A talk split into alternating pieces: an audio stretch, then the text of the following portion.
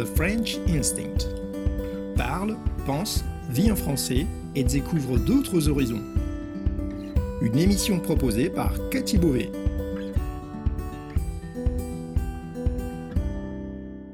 Vous écoutez le podcast The French Instinct, une bulle francophone pour vous immerger dans le français authentique et vous perfectionner tout en vous proposant un moment de détente, de découverte et d'inspiration. Moi c'est Cathy, je suis française, prof de français langue étrangère passionnée par les langues et tout au long de ces émissions, on parlera de la vie de tous les jours, de la langue française, de la France, mais aussi d'autres langues, d'interculturel, d'apprentissage. Bienvenue dans ma bulle.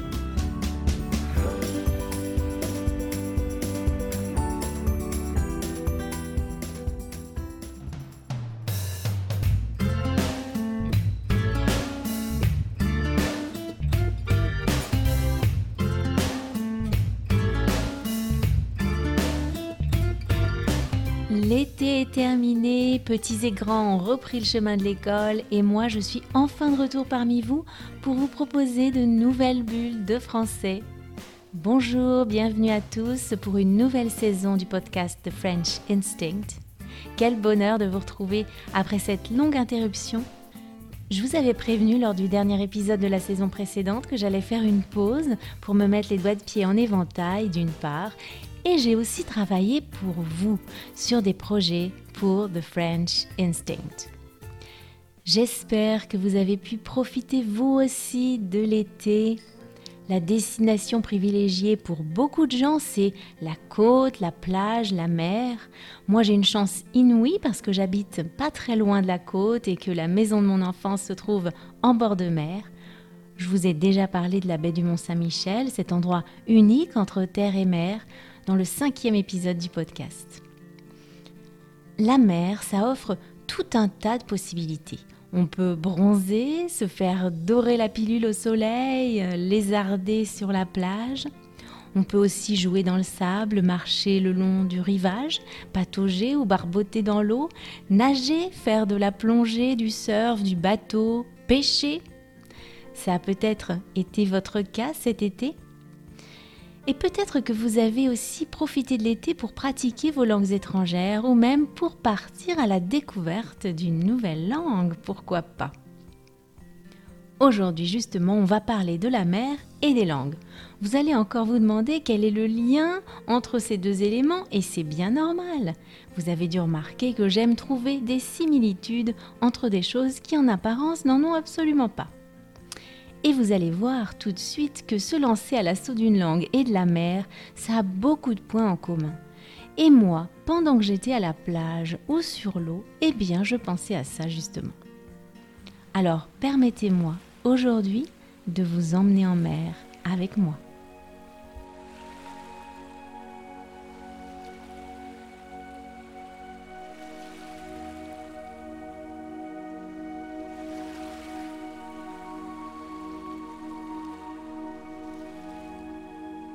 La mer nous apprend à nous dépasser, à aller au-delà de nos limites.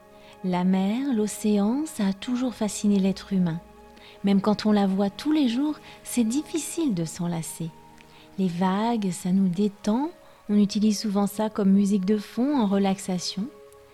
Ça donne aussi de l'énergie, l'air marin, les embruns, l'iode, c'est vivifiant, c'est tonifiant. On peut parfois ressentir l'appel du large. On dit qu'à force de contempler la mer, on finit par la prendre. C'est pas l'homme qui prend la mer, c'est la mer qui prend l'homme.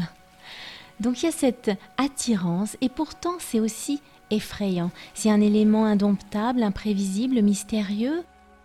On pense aux tempêtes, aux noyades, aux naufrages, aux abysses, aux monstres marins, aux attaques de requins qu'il s'agisse d'une réalité avérée ou d'un simple mythe. Il y a donc cette ambivalence entre le désir et la crainte, comme quand on veut se lancer dans l'apprentissage d'une langue. On a peur d'échouer, tout comme on a peur que notre bateau s'échoue. D'ailleurs, c'est intéressant de voir que dans le langage courant, on a énormément de mots et d'expressions qui viennent de la marine. Et je vais en utiliser un bon nombre aujourd'hui. Échouer, ça s'utilise à l'origine pour parler d'un bateau. Le bateau qui s'échoue, c'est le bateau qui fait naufrage.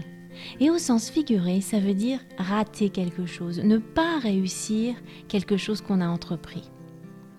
Alors comment est-ce qu'on prend la mer? Avant de prendre le large et de voguer vers des terres inconnues, eh bien il faut déjà se familiariser avec ce nouvel élément et apprendre à nager. Pour éviter de s'essouffler trop vite, voire de boire la tasse ou de se noyer, il va falloir y aller petit à petit. On va peut-être utiliser des brassards ou une bouée au début, prendre des leçons de natation. Mais nager en piscine et nager dans la mer, c'est très différent. Dans la mer, on doit faire avec les vagues et les courants qui sont parfois traîtres. Quand on apprend une langue, c'est pareil. On se lance rarement tout de suite dans l'immersion totale. On cherche des supports adaptés pour les apprenants, on prend parfois quelques cours, on y va par petites doses. Mais quelle que soit la préparation, il y a toujours un moment où il faut se jeter à l'eau. Et se retrouver dans le bain linguistique authentique, c'est jamais comme ce qu'on peut vivre en milieu artificiel. Quand on commence à nager dans la mer, à moins qu'on ait devant soi une mer d'huile, il y a généralement une première frange avec beaucoup de remous et d'écume où si on veut avancer, il va falloir faire preuve de beaucoup de force et de détermination parce qu'on va facilement être ramené au bord par les vagues. C'est facile de se décourager à ce moment-là et de rester sur le rivage. Mais si on persiste un peu, on arrive souvent à une zone plus calme et on se rend compte que finalement cette étape qui nous semblait si difficile, eh bien c'était juste une goutte d'eau dans l'océan.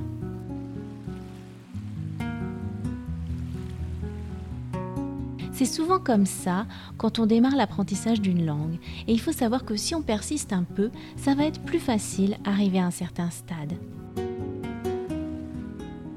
Mais on se rendra compte alors que ces difficultés étaient bien dérisoires par rapport à ce qui nous attend et que l'aventure ne fait en réalité que commencer.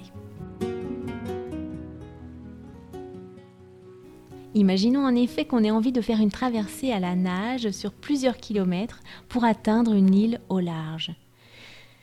Bien sûr, ça peut nous sembler inatteignable et si on vient d'apprendre à nager, on ne va pas y arriver du premier coup. Avec l'entraînement, on parviendra à aller un petit peu plus loin à chaque fois et il arrivera un moment où on sera plus près de l'objectif à atteindre que du point de départ. Alors cette fois, on n'aura plus besoin de faire demi-tour. De la même façon, avec une nouvelle langue, on a besoin pendant un certain temps de revenir à notre langue maternelle ou à une autre langue qu'on connaît bien. Puis il y a un stade où on n'en a plus besoin. On a développé assez de compétences pour réussir à atteindre notre langue cible.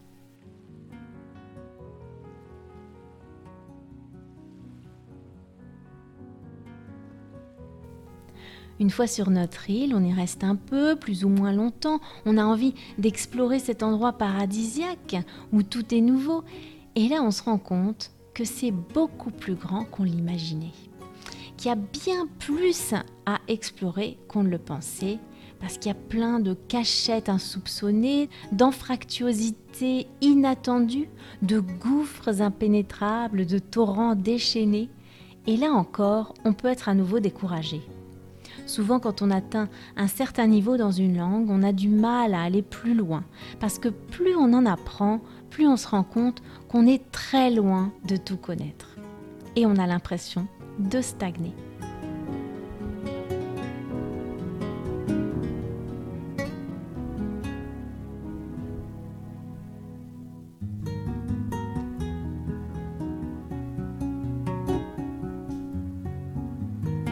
Alors on peut décider de continuer à explorer cette île pour en connaître les moindres recoins. Ça nous prendra beaucoup de temps et seule une passion véritable va nous permettre de ne pas perdre notre enthousiasme initial. Ou bien on peut aussi aller voir d'autres îles alentours qui sont maintenant beaucoup plus accessibles parce qu'il y a en réalité tout un archipel. Il nous suffit maintenant de surfer sur la vague, d'aller d'île en île. C'est ce qui se passe avec les familles de langues. Une fois qu'on a acquis un certain niveau dans une langue, on va facilement pouvoir accéder aux autres langues de la même famille.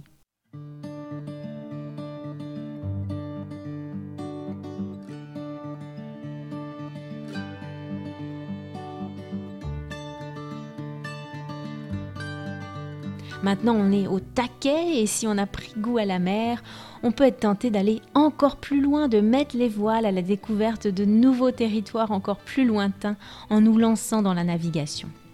On va pouvoir hisser la grand voile et larguer les amarres.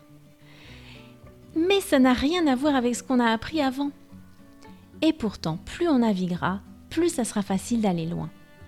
Une fois qu'on aura le vent en poupe, on atteindra notre vitesse de croisière et il semblera que plus rien ne peut nous arrêter.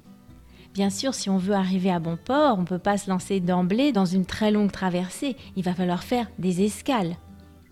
Il arrivera qu'on se plaise particulièrement dans un port, qu'on décide d'y jeter l'ancre et d'y rester plus longtemps que prévu.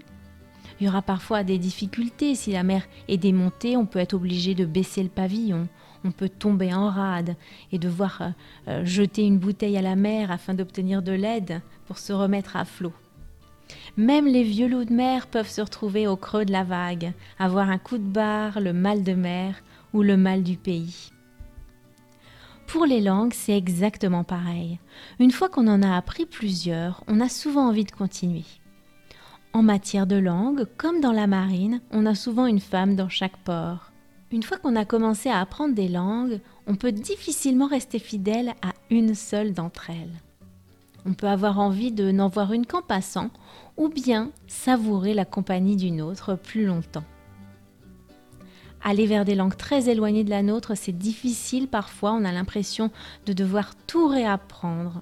On pourra avoir le sentiment de perdre pied, mais les compétences développées dans les autres langues nous serviront toujours.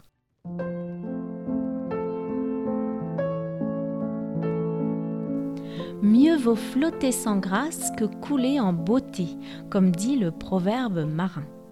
On peut échouer en conservant une vision utopique et superficielle des langues, en voulant force à tout atteindre la perfection et ne jamais faire d'erreur. C'est souvent ce qui nous bloque et ce qui nous empêche de vraiment nous imprégner de la langue, de nous l'approprier et d'aller de l'avant. Ou bien on peut décider de se mouiller comme un marin prend la mer. Et plus on osera avancer contre vents et marées, plus on apprendra de nos erreurs et plus on pourra aller loin. Selon un autre proverbe marin, qui écoute trop la météo passe sa vie au bistrot. Le bon moment pour se lancer dans l'apprentissage d'une langue, c'est ici et maintenant. Alors, à tous les marins d'eau douce qui n'ont pas le pied marin et qui n'osent pas lever l'ancre, ouvrez grand les écoutilles. Arrêtez de vous noyer dans un verre d'eau mille millions de mille sabords. On est tous dans le même bateau. Apprendre une langue, c'est tout de même pas la mer à boire. On en est tous capables et je vous assure que je vous mène absolument pas en bateau.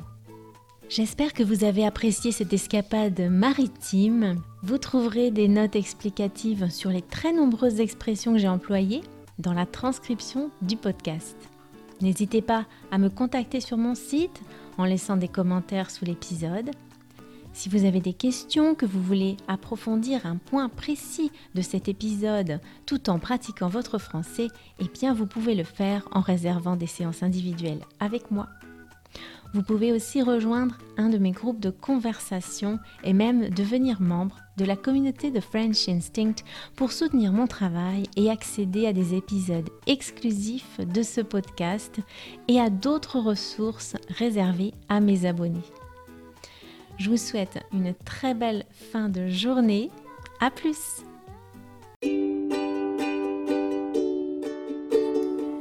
Merci d'avoir écouté cette émission. Voulez discuter de ce qui a été abordé dans cet épisode, accéder à la transcription et me suivre sur les réseaux sociaux, allez sur mon site www.thefrenchinstinct.com. Vous trouverez le lien direct vers cet épisode dans la description du podcast. On se retrouve au prochain épisode pour une nouvelle bulle de français. À bientôt!